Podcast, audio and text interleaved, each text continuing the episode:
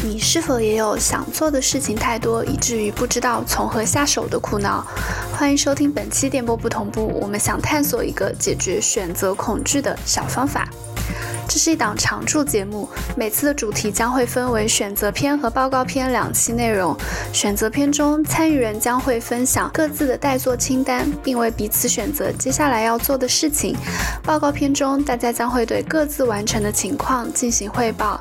互选系列将作为一个小活动，长期开放嘉宾招募。如果你也想参加，或者你有什么其他想一起聊一聊的话题，一起探索的新玩法，欢迎通过小宇宙 Show Notes 中的邮件联系我们。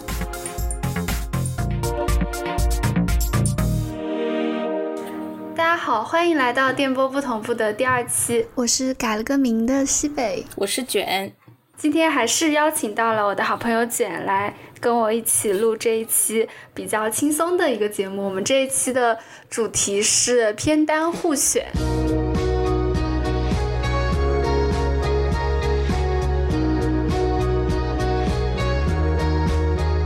它的形式就是我们互相给对方选择想看的一部电影吧。我今天说一下为什么会想要。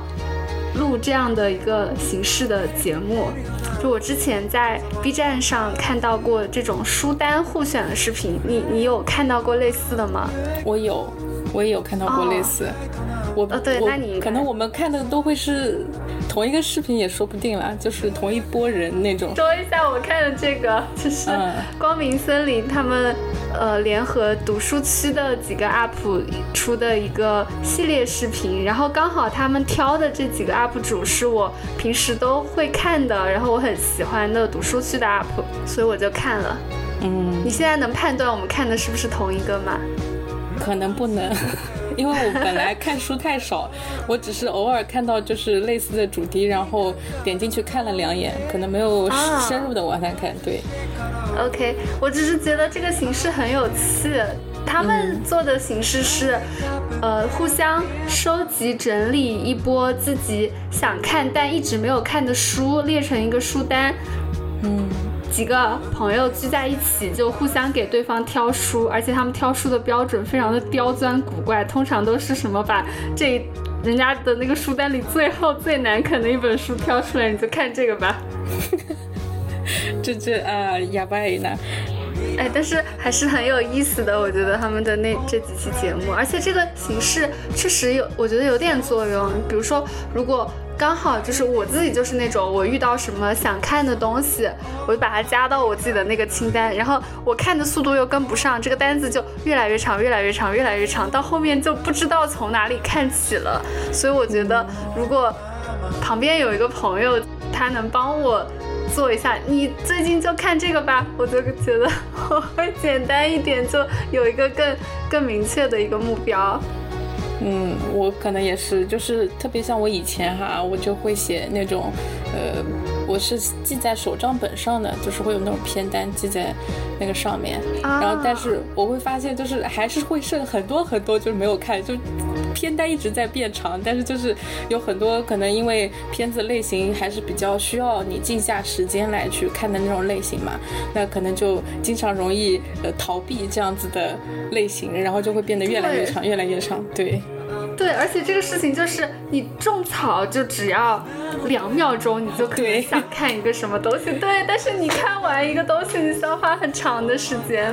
是的，所以所以对我来讲，看书就是一种可能需要你投入很多时间去做的事嘛。然后我就嗯不是那么的有耐心。哎，现代人可能都这样。现在这期还好，我们我们我们这次就选的是电影。嗯，是的，电影还是比较熟悉的领域啊。对对对，然后就介绍一下我们等下的互选形式。我们每个人分别找了五部近期比较想看的电影，互相在听完对方对这个电影大致的一个介绍或者说是一个预期之后。来帮对方做这个你先看哪一部的这个选择。我我想的是，这个选择选完之后，其实我们俩都都要看过这个电影，因为我后面还想再再出一期观影报告的节目，这样我们就可以有头有尾。嗯，这样相当于有两部电影可以聊吧？对对对，这样就会有两部电影可以聊。是的，是的，那可以。那你要先推出你的片单吗？嗯，我就来先介绍一下我的片单。我的片单第一部是《造梦之家》，它是去年也是奥斯卡的一个，哎，是今年吧？就是是一个提名电影，也是好几个奖的提名，因为它毕竟是斯皮尔伯格拍的一个电影。你之前有听说这个电影吗？没有。哦，那它其实确实也不是那种获奖热门，评分也一般。然后它是一个，嗯，你说，嗯，没有，我就想说，那你是以什么样的契机知道了这个片子，然后把它加入到片单里的？我是听其他播客节目的时候，跟宇宙结婚嘛，我特别喜欢那个播客，然后里面他们有一个定番，每年都会准备的一个节目叫奥斯卡预测，然后里面就会聊到所有本届奥斯卡提名的相关的电影，所以就聊到了这一部。嗯，好的，那你继续介绍一下这部影片吧。好，好，好，那我介绍一下，这个是呃斯皮尔伯格导演的一部半自传电影。他影片中的那个主角虽然名字跟他不一样，不叫斯皮尔伯格，但是所有发生在主角身上的经历，其实都是跟导演自身的经历高度重合的。我就是比较喜欢这种。创作者他来讲述自己的创作历程呀、创作道路这种题材的文艺作品，包括电影、包括书，我都对这种都特别感兴趣。然后斯皮尔伯格他又是一个有很高电影成就的一个创作者，所以我觉得，就算这个电影评分一般，我也应该能比较顺利的把它看完。嗯，其实我准备的片单当中有一部也是。类似这样子，它算是传记电影吗？嗯嗯，OK，那就等到你讲的时候揭晓一下你的揭晓一下。好的。然后开始期待了。然后是第二部了，你是要把把所有的介绍完是吧？嗯，介绍完吧，因为它是嗯好的，对，连在一起比较记忆比较深刻一点，不然待会儿我们一人一部串完，我们就互相忘了。对方是什么？好的。对，第二部第二部电影我选的是《一一》，这个是一个非常有名的一个，也也，它也不能算是大众吧，但它就是口碑非常好的一个电影。嗯，确实，广受好评。这个这个是你看过的？对，是我看过的片子。那你可以逃课了。这是我这 所有五部电影里最严肃的一部片子。我是我们俩的大学同学，一个大学同学推荐给我的。但是我有点不太确定他的，我现在有点不太确定他的名字了。我们不在节目里说名字。我们班上那个个子比较娇小，然后戴黑框眼镜，然后成绩特别好的那个女生，你你知道我在说谁吗？两个字的。不是呀，三个字的。三个字，那我不知道了。三个字。那我，那我后期把这个名字给消掉吧。就是好像叫，哦，我们是有个同学叫这个对吧？对对对，好像还是，好像还是一开始比较比较熟悉的，是室友吗？好像是室友。啊，对，是是是我们的室友，没过来住，对对，是我们两个的室友。天哪，是室友来着？对对对，因为我们寝室只有三个人嘛，他应该是那第四个人。当时接触就比较少，然后毕业之后应该都是属于完全没有联系的，所以一时半会儿有点不太确定。嗯，过了很久了，毕竟。是的，是的，已经快快快六七年了吧？六七年。片子它因为不是一个剧情片啊，所以我现在不知道它会讲一些什么内容。我就简单的看了一下简介和影评，感觉它就是一个讲几个生活面临各自不同问题的，但是他们互相之间又有关联，应该可能是家人吧，就可能一个家里的不同角色他们的一些问题，嗯，感觉是是这样，哦，是类似这样子。然后他还会带一个小朋友的视角去看待成年人的世界，这样子。哦，那他整部片子都是小朋友的那个视角啊？呃，那倒也不是，里面会存在这样一个感觉有象征意味的角色。好的，我主要是这个电影属于我从知道之后，我就不知道为什么，这可能是他的那个名字比较特别，我就一直记得这个电影，但是我一直都不敢看，我觉得它很沉重。还好不算沉重，哦，那那是我能看得下去的片子，所以应该不算沉重，我觉得。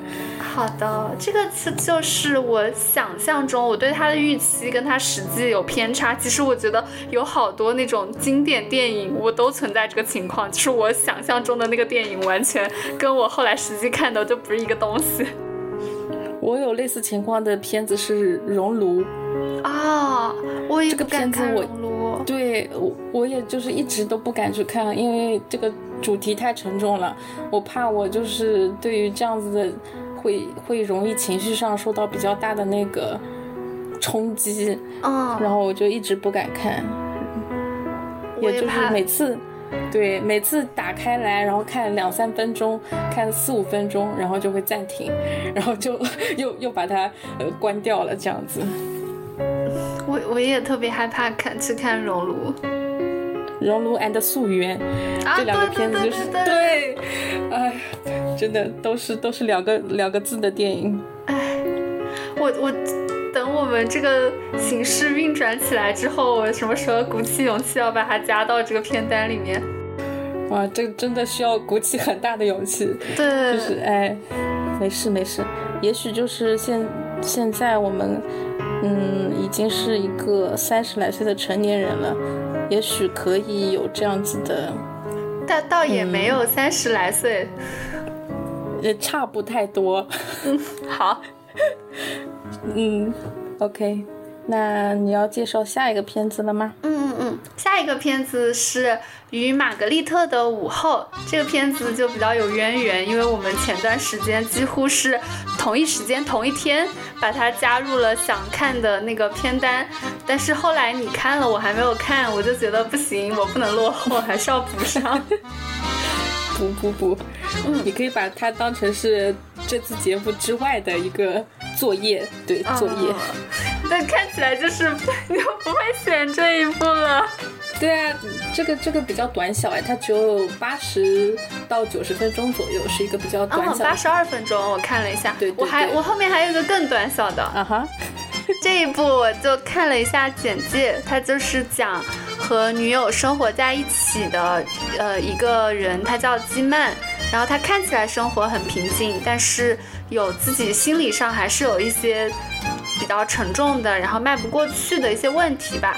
然后后来他遇到了片名中的这位玛格丽特女士，她是一一名知识渊博的奶奶，而且还是个农艺学家。我觉得跟我们可能算半个同行。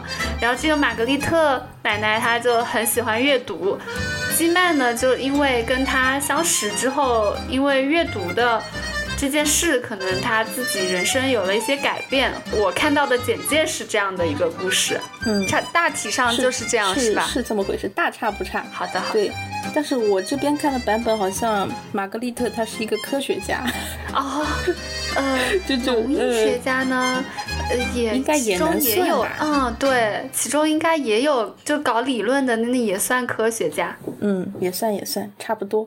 我当时看看这个片子的片名就很很喜欢，因为它看起来很轻松，就感觉很适合在一个周末的下午吃点下午茶、小甜品什么的，然后就把这个片子看了。嗯，确实，它时长上也是比较友好啊，八十来分钟。嗯，就是其实一个有些有些电视剧长一点的一集，可能就快要 一个多小时这样子。一个小时，是的，是的。对，这个片子确实，而且它很神奇的点是，这个片子里面没有用到很多的背景音乐，啊，啊，对你看的时候，你不会发现这件事情啊。我是等看完之后，就他到最后有呃一首片尾一样的曲子出现的时候，被弹幕提醒，我才发现，就是其实整个观影过程中没有太多的音乐存在，它就是好像很很朴实的一种状态呈现给你的，就没有很多的修饰。确实，嗯，作为电影比较少见这种。对，真的还蛮少见的。因为我本身对于电影的背景音乐也是比较 热衷，就是会比较在意，但这个我观影的时候完全没有发现。嗯，我选这个就是一个是因为它感觉这个片子的氛围压力很小，另外就是我觉得自己还挺喜欢看书的，所以这种讲书的电影我就都很有兴趣。嗯，我看完之后也产生了我要不要把书架上的书拿下来看一看的想法。看一看，看一看，睡前什么的可以看一看。每天看一点是可以可以，那我就讲我的片单里的下一个作品，下一部电影是《他的回忆》。嗯，这个也是，这个我都忘了我是怎么听说的这个电影了。但是我听说完之后，就直接把它列到我的想看里面了。它是金敏编剧的作品，但不是他导演的。它的梗概讲的。一个偏科呃不是偏科幻，它就是一个科幻背景下的一个故事，讲一个太空的垃圾回收船。这个船有一天收到了一段奇怪的求救信号，然后船船上的人他们就顺着信号来到了一座太空牧场，在这里遇到了一些奇怪的事情。这些奇怪的事情里似乎跟以前的一名传奇歌剧演员艾娃有关。我在豆瓣的评论区看到有人把这个这个作品归类为太空鬼片，我觉得就 很神秘。那就非常的好奇了。对对对，就是很好奇，这这还是有一点。有一点点害怕，但我觉得他应该不是那种传统意义上恐怖片的那种害怕，他可能是那种细思极恐型的，有可能。就像金敏还有一部片子叫什么来着，《未麻的布屋》啊，那个片子就是细思极恐的类型，但那个片子我也没有看过，也一直在我的片单里面，好 就没有放在这次。对，下次下次我们我们处理一下这种，对，处理一下之前欠下的债，对。好的，然后这个片子我看评价，它其实还挺两极分化的，有一些打低分的，就他们的意思是这个整个电影的传达上面有一些不是很特别能理解、特别好理解的地方，就比较的抽象，可能它的主旨上。那我倒觉得应该 OK，毕竟红辣椒其实也有点抽象 啊。呃，说到红辣椒，我确实是之前就。没怎么看懂，是挺抽象的。我其实因为我和你看的那一遍的时候，已经是我第二遍看了，所以我觉得就是可能理解上又加深了一点。嗯，对，这种片子他肯定反复的去看，就会对他更更理解一些，就是会的，是比较适合反复观看。然后这个这个片子刚刚提到的。它比《与玛格丽特的五口》还要短，它只有四十分钟。哇哦，你给我选这个片子吧，快餐片，这这很可以啊，我 OK。最最大的优势，吸引人的优势就是很快就能看完，而且本身金敏也是我比较喜欢的导演。本来我看到你的片单的时候，最感兴趣的可能也是这一部。哦，OK，好，那接下来我把最后一部快速的。讲掉，OK。最后一部是一个日本电影，叫《夏日时光机》，它是一个有关于时光回溯的这样一个，也是科幻片。哦。然后我为什么知道这个片子，是因为我前几天在听丢丢科幻电波，他们在安利之前北影节上一部上映的电影叫 Mondays，这个电影就比较新。然后我其实听的时候是特别特别的想看 Mondays，但是我后来搜了一下，现在还。没有可以看到的地方，就是我没有搜到，所以我就退而求其次，把他们节目中提提到的这一部题材相关的电影先先拿出来，决定先看掉，就可以作为那种预习一样的，就是先补充一点相关的类型片作为资料。OK，听起来还是挺合理的，是吧？主要这个事情它。这个故事它本身的这个结构我也有点兴趣。它就是讲在有一个夏天，然后特别热，他们主角是一群科幻协会的人，他们本身是好朋友。然后有一天他们在学校里发现了一个凭空出现的时光机，在他们讨论之后，决定呢用这个时光机去拿回昨天他们不小心弄坏的空调遥控器，拯救这个炎热的夏天。哇，这是一个伟大的理想。对对对，我就特别喜欢他们这个时空穿越的目标，非常之明确，非常之实用。嗯，就就让人想起重启人生这种，就是一些可能为一些不是很重要的事情也是，或者怎么样也是，为一些琐事去创造这种好像很厉害的东西。对。好的，那我五部片的，呃，片单就讲完了。我再报一下几个片的片名啊。嗯。第一个是《造梦之家》，第二个是《依依》，第三个是《与玛格丽特的午后》，第四部是《他的回忆》，第五部是《夏日时光机》。不过我已经，我觉得我已经猜到了你会挑哪部了。嗯，他的回忆。好，那我们非常轻松的就选出了。第一部要看的片子，那还是讲一下理由嘛。理由的话，就像刚才说的嘛，我对金敏导演本身的作品就还是比较感兴趣。虽然这不是他导演的，是他编剧的，但我觉得应该也还是会有他个人的风格在里面。嗯，因为像《红辣椒》和那个《东京教父》都是我个人非常喜欢的片子，真的可以算非常喜欢了。《千年女优》的话稍微弱一点。就比起这两部稍微弱一点，所以我觉得我应该还是会比较能 get 到他的那个点。OK，嗯，好的，接下来就到你的片单了。OK，我的片单里面也有一部是你推荐的，就第一部吧。好，第一部就是下一个素汐，就是你推荐给我的嘛。嗯，啊，对，一部现实题材的影片，聚焦的是底层的打工人。就这个这点上，因为和主角可能会有身份上的一些契合之处。听你讲了一些剧情上的介绍，觉得也是，嗯，会有一些压抑，但是可能还是会觉得获得一些东西的片子吧。所以我觉得还是可以值得看一下。嗯，这个片子片子的压抑，它就不是那种特别特别沉重的那一款了，它其实是那种。淡淡的，就是很生活化的，它里面都是一些细碎的一些主角他经历的他的生活的一些过程，就是他不会那么难受。看的时候，虽然看完之后真的挺挺难过的，但看的过程中不会特别的难以看下去。这样，嗯，那还好。就我其实特别也也会担心，说是类似。前面提到的像熔炉啊，或者素心，啊不是素媛，素媛，对我我是会比较担心会是那样的。如果说是这种程度，我觉得我应该可以看得下去。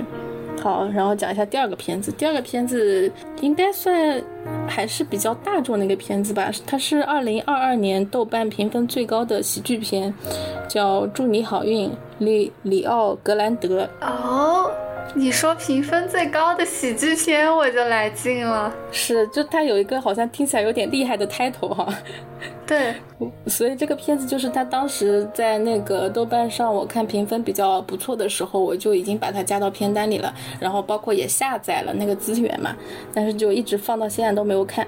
嗯，我也是非常的。它是哪个国家的呀？哎呀，我忘记看了。Whatever，我讲一下欧美那边的，对，欧美那边的，你看名字应该知道哦。呃，对，然后他故事梗概就是一个五十五岁的寡妇，就她刚死了丈夫嘛，然后她为了体验很棒的性生活，而雇佣了一个二十出头的男子，就。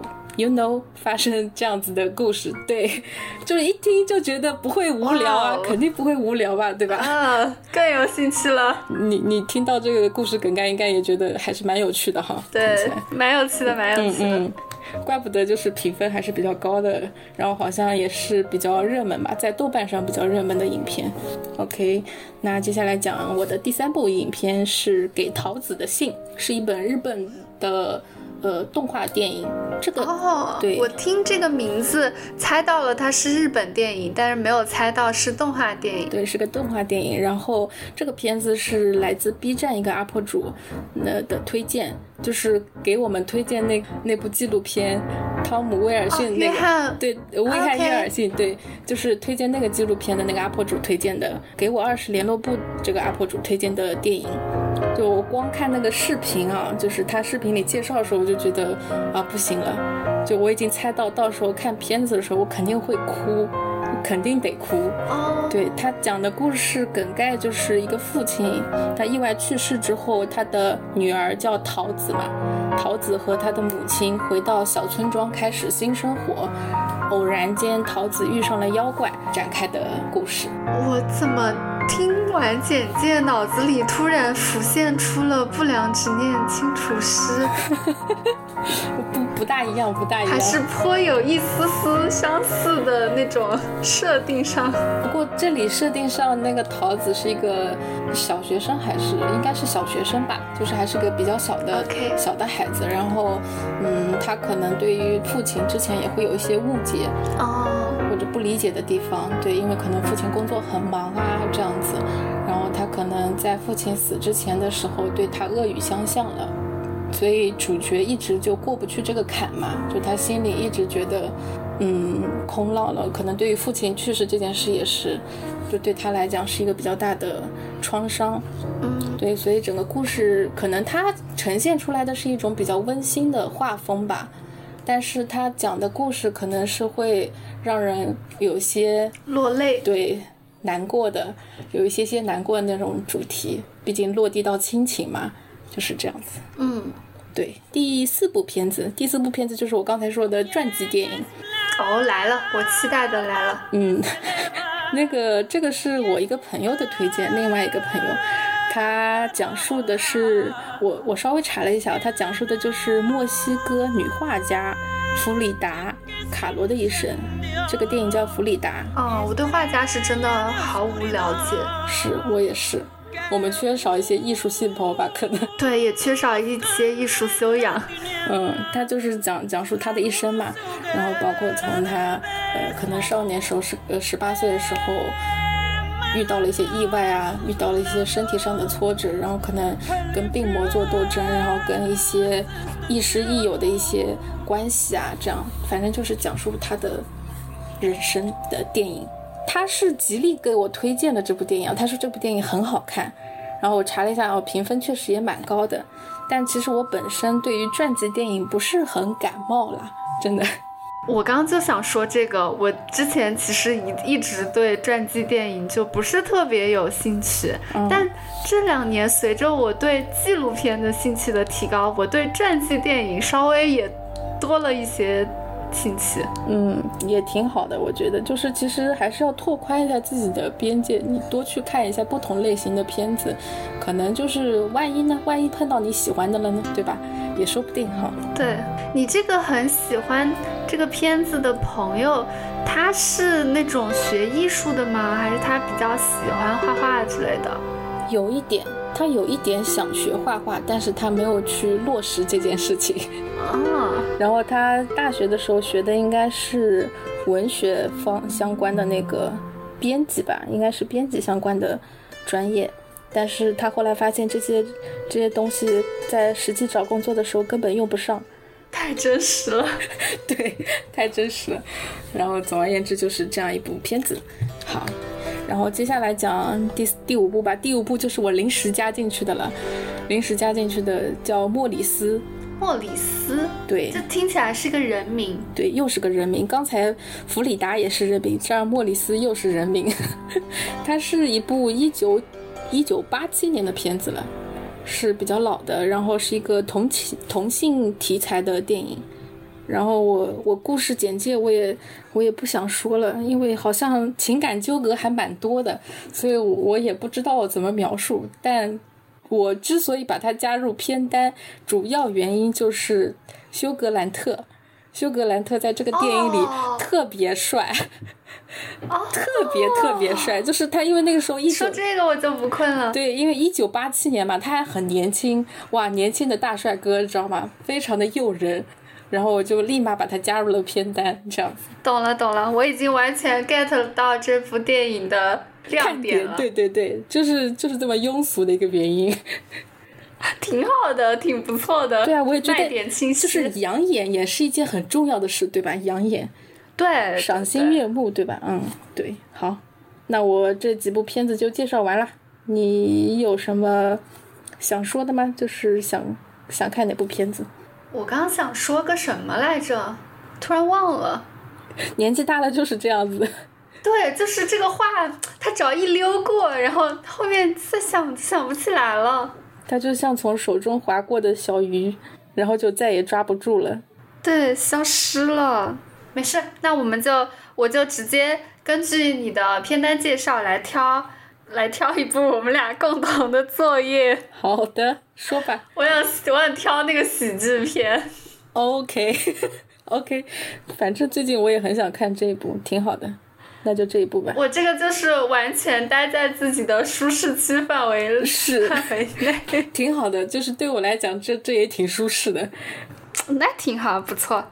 哦，我想起来，我刚刚想说啥了。说，我想说，外国人有的时候他们给什么电影，特别是给电影取名字，真的好随便啊！他就是取一个人名，就根本不知道。你看这个片名，根本不知道里面会讲什么。是的，我发现确实啊，就是我我推荐的这五部片子里啊，全部都有主角的名字，可能全部都有。下一个素汐是有的，祝你好运，里奥格兰德也是有的，给桃子的信有的，弗里达莫里斯不用说也都有。哇哦，这是什么巧合？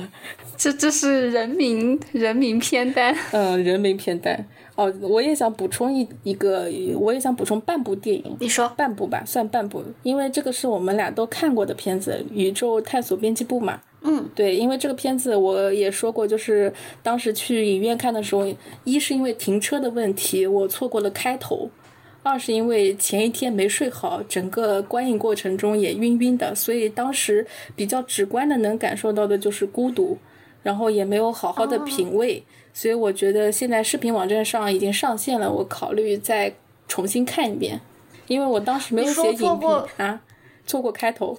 对，怎么了？我我的银护也错过开头了，而且这个错过的理由特别的扯，就是因为我们那个影院是自助式的嘛，嗯我就不知道他在哪儿领那个 3D 眼镜，哦等到他开片了，我才发现。啊，什么？怎么是三 D 的？呃，怎么怎么还要拿眼镜？然后跑出去拿眼镜，然后回来就错过了片头。哎，我特别腿，我们都是一些无关紧要的原因错过了片头。哎，我当时光停车停了可能有十多分钟，快快二十分钟了，可能。找不到停车位吗？，对，所以就我也很无语，就是说那个时间点不知道怎么的，就是开来开去找不到停车位，我真是火大了，就是开到后来已经火大了。有点可惜，确实。没事，就反正后面视频网站应该也会有，到时候补个开头吧。嗯嗯嗯，嗯，OK。好的。然后聊一下最近看的片子。嗯，我那我们就闲聊一下最近看的片子。你先，我先。我先吧，好，我先我讲一下我最近在看的《物言推理》，就是苏打的那个片子，你有知道吗？有听说过吗？我我听说我听过这个片子的安利，它也在我的那个待补的电视剧清单里。我真的我嗯每一种类型的娱乐内容，我的那个清单都巨长。然后就发现时间根本不够用。对对对，我是就是随便点开视频网站，看到它在排行榜第二，就是热播榜第二，然后我就点开来看了。其实的话，嗯它不算是我会非常爱的那种类型，嗯嗯，它算推理类的电视剧嘛。然后男主是个大学生，比较孤僻，没有朋友，然后又喜欢嘴炮，就是非常典型的一种人设。你你可以感觉到的，但听起来很有 趣，是有趣的我蛮喜欢这种角色。对，有趣的典型的人设这样子。然后，但是他记忆力和观察力很强。然后因为一次意外牵涉进了一个案件，就非自愿的，逐渐的变成了警方的编外人员。哦，大概是这样子。然后其实我觉得它不是我那种我我会特别爱的那种类型的片子，但是看下来观感还是不错的。它可能更加着重于对人性的那种探讨吧，就像主角嘴炮啊之类的，它就是就像弹幕里说的是一种话疗。就说话的话嘛，话疗，话疗。对，他虽然说呃观察力是非常强的，然后记忆力很强，但是他的这些可能是服务于他的化疗的，他可能能够更加好的观察到这个人行为的起点是什么，他这么做的原因是什么，更侧重于这方面，更侧重于心理层面的，而且他本身好像也是学心理的吧？这个对，主角是学心理的。那他是那种还兼职提供心理咨询服务的这种感觉吗？哦，no no no，他的平时在家就是自己给自己做咖喱饭吃。啊，嗯，不干别的，就是非常的宅。我想说，你刚刚说他化疗嘛？我的意思是，他给周围的人顺便提供一点这种，在他化疗的过程中。哦，没有，化疗是在破案过程中对犯人进行的化疗。就是让好的 对，让犯人哦意识到自己的错误在哪里，类似于这样子的感觉。OK，然后第二个就是架空 OL 日记嘛，这也是你推荐给我的片子。哦，你看了？我看到第八集了已经。这个这个片子就是一集一集它就顺过去了。对，我也说过，就是它是你随时打开哪一集看，好像都不会觉得呃有什么接不上啊之类的这种感觉，就是很自然的就能看。对，对，它更像对，根本根本看不出来自己在看第几集。对，然后也是因为你的提醒嘛，如果没有你的提醒，我可能一开始也是很茫然的。就演员是个男的，但他怎么好像演的是个女性角色？但是他同时对自己的男性的特征又好像不加掩饰，就这这种感觉很茫然，又不属于反串，然后又又又啊，这这，我觉得这是这部片的特色。对，设定上是非常的神奇，就是这种感觉。但是就是看着看着就会习惯，习惯他这个身份。就是看到后来根本意识不到他是一个男的，就觉得他嗯他就是一个女性职员，就是融为一体，对，跟大家好像就是非常的融融合的非常好，他就变成了他们当中的一员，这种感觉。我是觉得这个片子是非常适合睡前看的，就是你你看这种好像怎么样都无所谓的这种小事吧，然后你就可以慢慢进入睡眠这样子。我觉得是哦，也也挺适合吃饭的时候看的，对对，适合适合这样子，而且它和重启人生的相似之处真的是太多太多了，对吧？它真的可以当代餐，对，真的确实是很好带。就我还我还开了个坑，想想要记录一下，就是它和重启人生当中，呃，相似的那种点，这样子。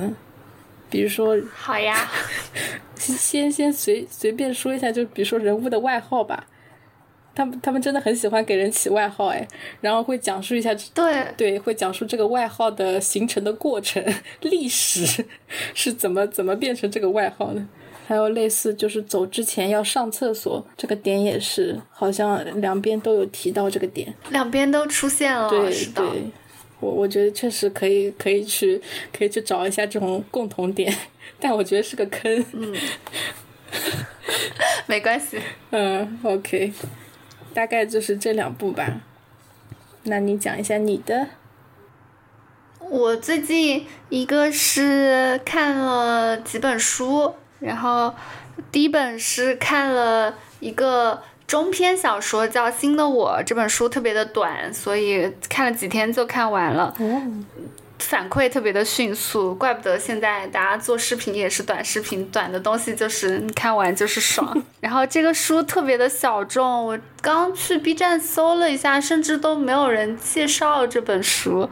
那当然，这个书出版也比较新，它是二二年七月份出版的，就比较新的书。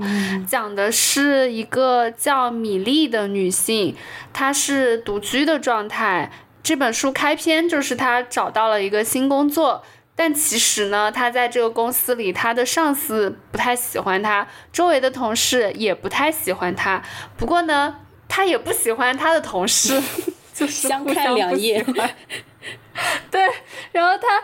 但他们其实表面上都是那种看似平和的这种工作关系，然后这个主角他每天就在心里吐槽他的同事，晚上下班回去就去看，他特别喜欢看法医档案，我觉得这个这个点，嗯，确实。很有意思，就是我也喜欢看点这种罪案类的节目，都是有一些犯罪的，倒也不是，倒也不是。对对，倒也不是，就是非常真实嘛。因为大家现在生活太平淡了，有的时候喜欢看一点这种罪案类型的东西，就它情节比较强，然后又有一点那种刺激性。嗯，然后呢？啊，然后就是这个书它其实很丧哦。这本书里的每个人都觉得自己周围的人不太行，觉得只有自己是清醒的。是智慧的，这这很真实啊，这可太真实了，是很真实。不过他怎么说呢？我觉得他可能不是所有人都能看得进去的一本书。他整本书真的就是完全没有那种美好的那种人与人之间的关系的描写，就包括主角跟他的朋友，觉得他们之间的交往都是隔着一层东西的，就感觉其实也。不是那么的信任他们这段朋友关系，就只是出于自身的那种情感需要，觉得我需要一个朋友，然后再去跟这个朋友相处。然后这个这个书主角到后面，我刚刚不是说上司很不喜欢他吗？后面真的就。找了个理由把他裁掉了，然后主角去联系中介公司，中介公司后来也一直没有给他介绍新的工作。到书的结尾，他就处于一个什么都没有的状态，也没有工作。然后她的男朋友之前也给她跟她分手了，然后她跟她朋友还是那种表面友谊，就在这样一个状况下，这本书就结束了。天哪！就是完全没有没有让人想看的欲望，真的。但是怎么说，它还是属于一个打工人视角的书。我看的时候，其实看的还是蛮蛮顺的，很顺利、很顺畅的就把它读完了。而且我自己还是比较喜欢这本书的。就一百分满分的话，我可以给它打到七十分这种。哦，这还行，那还可以。就其实比比如说朋友这个点其实也蛮真实的，就就是像我上次，呃聊到的，我去做了一下这种调查，发现其实可能对于很多人来讲，都处在一种朋友可能只是一个人际交往的一环，但是它并不是说它是那么。重要的，它是那么突出的存在，可能也并不存在一个和你能够呃非常聊得来的朋友这样子。其实可能大部分人都是这样的状态，嗯，甚至可能对于有些人来说，同事就已经算是关系还不错的朋友，嗯。所以怎么说呢？其实也蛮蛮真实的，并不是那么多的人都能够打开心扉去接纳别人，嗯。这本书有一个阅读场景，因为它主角是一个比较丧的打工人，就是在同为打工人，在自己心情特别不好的时候看一下他，就会有一种嗯，原来还有人也这么不好的安慰。对，就是你的孤独感就没有那么强烈，你会觉得就是有一个人，世界上某时某刻可能有一个人和你怀揣着一样的想法。对，嗯，可以理解，可能就是。看一下比自己更惨的这种状况，会不会心理上也会获得一点安慰？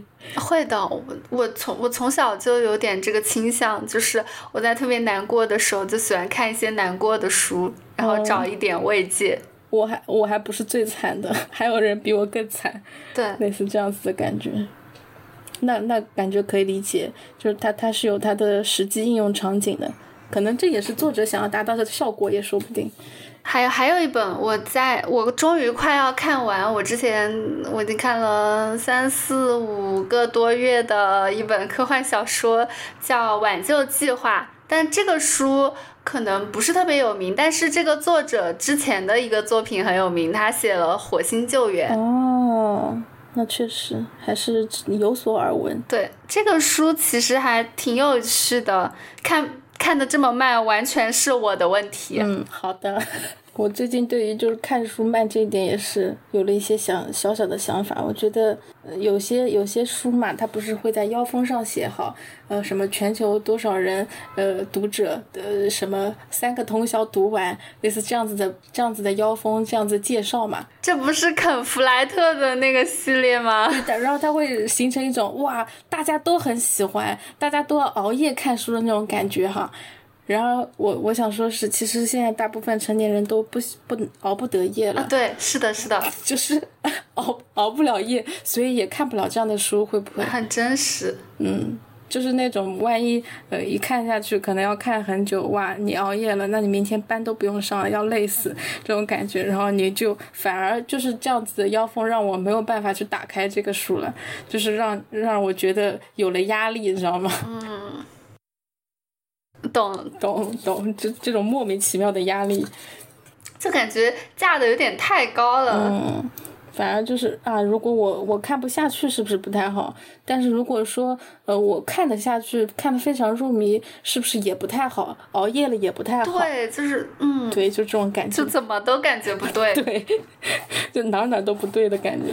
可能其实未必需要说这么强烈的那种推荐语哈，但是这也是人家做生意的一种方式嘛，总是要有一点吸引人的点，吸引人眼球的点。对他们营销没有办法，就是需要做这些。嗯，可能成年人就是这么麻烦吧，就是这么的。哎，不过，嗯，不过你这么说，它确实，它虽然让人看压力很大，但是你买的时候不觉得呀？买的时候毫无压力，你会看。对对，就它它确实增加了销量哎，有没有？但是呃，就是对啊对啊，对，但是你买了之后未必会去阅读。哇哦。哇哦，这真是一个是因为嗯，这是一个好深的套路。营销的目的只是为了把它卖出去，至于你看不看，他们不是很关心。但这样感觉对书不太友好，就是会让人觉得啊，他好寂寞，买了又不被不被人看，就会觉得有点可怜。然后另外就是我还在看两部纪录片。双线并行，第一部就是我们刚刚都提到了的约翰威尔逊的《十万个怎么做》。经过我长达两周、一周还是两周坚持不懈的努力，我已经看到第五集了。你可真棒，也就看了一百分钟的，两周看了一百分钟。哦。它一集就二十分钟吗？是啊。哦，不过我看这个片子是这样的，因为我考虑到我之后可能会讲嘛，所以我基本上看一遍之后，我就会开始写那一集的。一些就是我的一些想法，有的时候甚至就写着写着，我倒回去把这集这集再看一遍。我懂我懂，我写影评的时候也是这样的，就是经常看完一看完一遍之后开始写影评，然后发现有什么东西可能自己不太确定，就需要倒过去再去看一下这样子。对，嗯，那那还好，那还好，不算慢，不算慢。这也侧面说明这个片子真真的。真的很符合我的乐趣，就是我再看一遍，我仍然觉得好看，兴致勃勃的再看一遍。我也觉得，就是就我之前跟你说，可能也是因为看了这个纪录片的关系吧，就突然感觉好像人类是一种非常好的观察对象，就是观察人类这件事情本身是挺有趣的。然后我甚至开始写，开始写一些平时观察到的，可能有关于同事也好，父母也好。一些东西可以记录一下，我觉得这个以后看看应该也还是挺好的。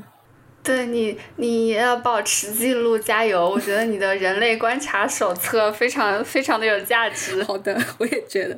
但这个片子其实我才看了两集，就是我才看到第二集。我坦白了，我才看到第二集。那你说我？因为我你看，我同时还在看那个呀，呃，架空也看到第八集了，屋檐看到第六集了，对吧？都是有原因的，我时间时间不够用啊，真的。而且就是看这个，对，看这个片子有一个门槛在，就是你可能我我可能更想要在那个嗯电脑上这样大小的屏幕去看嘛，手机上感觉不得劲儿，知道吗？有点不得劲儿，所以所以就是，但是电脑端的资源就又要去找了，手机端是还好，比较简单。但是我是觉得这个片子它其实挺适合手机上看的，它真的很像 vlog，确实是很像，就它这种拍摄方式也好，就是感让人感觉就是他一个人在伦敦的大不是伦敦，曼哈顿，纽约，纽约。对纽约的曼哈顿，然后就在呃大街上闲逛，然后拿个手机随手记录一下这种感觉。对对对，虽然其实他是有拍摄团队的，但真的看不出来，就感觉他 整个人在那瞎拍。对对对，好像是一个人的独立制作这种感觉，还蛮有趣的。是的，特别是他第二集讲到脚手架的事情嘛，然后他第二集讲到脚手架的时候，我真的很惊讶于原来他们那个地方是这样子的。就是因为我们在这里不会看到类似的情况嘛，我们我们的对，然后我就开始考虑为什么他们是这样，我们不是这样子，我们应该也会存在高空坠物的危险嘛，但为什么我们不是这样子？然后就开始去寻找，呃，我们楼与楼之间、道路与道路之间有什么差别啊？然后我就发现我们这边的话，其实大部分它可能是园区哈，它有一个围墙在的嘛。哦，对对对，然后你在路上走的时候，你其实，在围墙外面是不大会碰到这种高空坠物的情况的，因为那个可能在园区里面那个楼嘛，那个楼在那个园区里面。然后我就在想，那些那些就是他视频当中呈现出来那些街道，它的它街道就贴着那个高楼，你有没有发现？街道贴着高楼，对，它的人人行道，它就跟那个高楼大厦是贴着的嘛，就是呃楼边上就是人行道，他们不存在那个围墙那个东西，就把这些楼圈起来的那个东西。嗯，啊，对，然后我就在想，这是不是就是原因呢？就是我们两边不一样。你这么说确实很有道理。我感觉国内的那种脚手架一般都搭在，一般还是那种上了年头的建筑，所以我反而会在。对，会在景点附近看到的比较多。嗯，然后在一般的这种呃普通的街道啊边上，基本看不太到这种脚手架类型的东西。哦，对，像我们这种新规划的这些街道啊，这些写字楼，它都不会有。对啊，我就在想，其实我们有围墙，他们没有，这个这个是个非常大的不同。嗯，那还是我们的这个城市建设比较赏心悦目一点，脚手架多了实在是。对，我是觉得真的太丑了，太丑了。人家还有脚手架设计美观比赛，设计完了也还是丑啊。杯水车薪嘛，而且这种那种脚手架也是比较贵的了，就是不一定大家都装得起。嗯，whatever。对，那还有看别的什么片子吗？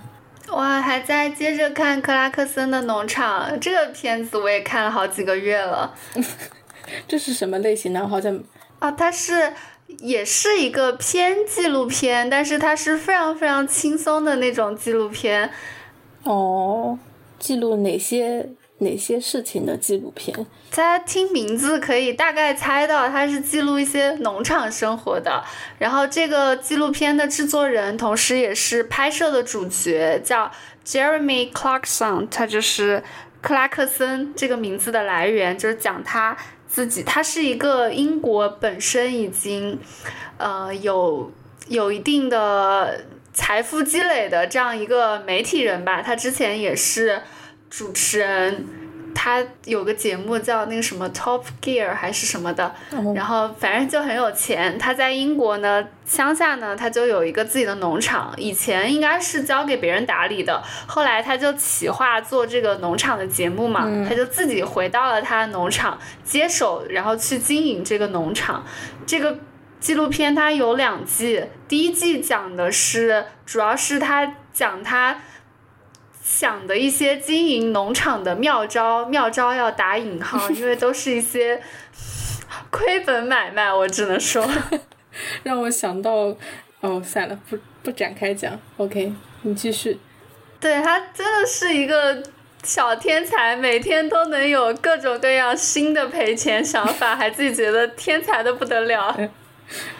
可能一开始我们听他的想法的时候。反正我听的时候啊，我大概也觉得好像很有道理，但总感觉哪里不对。然后等到他开始执行的时候，我们就会知道哪里不对了。就是很多想法都是特别理想化的，实际上农场的经营真的非常非常的难。所以他就是一个不断失败，的过程是吗？对，就是第一季就是看他怎么失败，然后我第一季之前就看完了，最近在看第二季嘛。第二季的主题其实是网上，我觉得网上探讨多了一层，然后他会讲到英国的农民面临的一些困境，有的是政策上的，有的是那种天气啊、自然因素上的，然后最终的结果就是他们这个做。农民这个职业真的是，其实是一个专业性非常强，就不是谁来到乡下都能做得好的一个职业。但是与与与他们的专业性和付出的那种劳动相比，农民的收入实在是太太差了，就是太不合理了。他就在反映着这样一个社会情况。感觉国内可能也是会有类似的情况，对的，所以就是对现在农民呀之类的，可能很多就是种植行业呀，都会在推进那种网络化嘛，就是都都进行线上的一个渠道的销售，嗯，然后包括也有一些平台，他们会做一些助农啊之类的。确实，就是对于他们来说，真的付出的时间成本是非常之高的。你可能需要花很多的时间精力去经营这一块土地，但是最终，而且又要看天，对吧？还需要还需要根据天气、气候也好啊，土壤也好啊，影响又非常的大。对，你又不一定说你的付出是有回报的，就是万一对对对，他们的收成不好，天气不好，就是就是就是收成不好，有什么办法，对吧？这也非常的。对他们回报是确实是不太稳定，而且比较少，确实还是需要，所以就是可能像我们国内这样发展线上的渠道，也是一种比较好的思路吧，至少可以拓宽一下销售的渠道嘛。嗯，相对而言，我们国内可能农业上的知识。已经比英国那边要好一些了。英国他们因为很多，就是他们的政府更多，更多的是限制，我都觉得，就是你要办个事情要经过很麻烦的一些审批啊那种，对。但国我们可能就是不同国家的那个对于这种这方面的重视程度也不一样吧。我们可能从古到今就是民以食为天的，所以对于这种就非常的在意，就其他的可以没有，但吃的绝对不能没有，就这种感觉。嗯，我们我们是一直都比较重视的。对。然后他们的话，嗯，我记得好像大家都说英国菜很难吃。炸鱼薯条是吧？是，所以就是可能他们，比如说农业这块发展的比较坎坷，也会影响他们的食物，对吧？如果说嗯有一定的道理，但好像又没有那么有道理，我的感觉还是比较有趣的。嗯，对对，很有趣的这个片子，它就是你看进去了之后就会特别有趣。那好，我也可以找过来看一看。嗯，我看的也比较慢，因为这个片我也是吃饭的时候看。要看的东西好多啊，完蛋了。对，太多了，就世界上怎么会有这么多好看的东西？所以我现在就是在想，我要不辞职看东西算了。辞职，我们俩一起看东西吧。我们片单重合率那么高。是啊，可以一起看，然后一起发表感想。哎呀，挺好的。对啊，一起录节目，一起写企划。哎，可是怎么办呢？我还没有攒够两百万，还没有达到退休的条件。嗯，好难哦。要不要不改成一百万算了？一百万简单一点。那你加油。好，那我加油，你也加油。我也加油，我也加油。那么以上就是本期电波不同步的所有内容了，我们下次再见，拜拜，拜拜。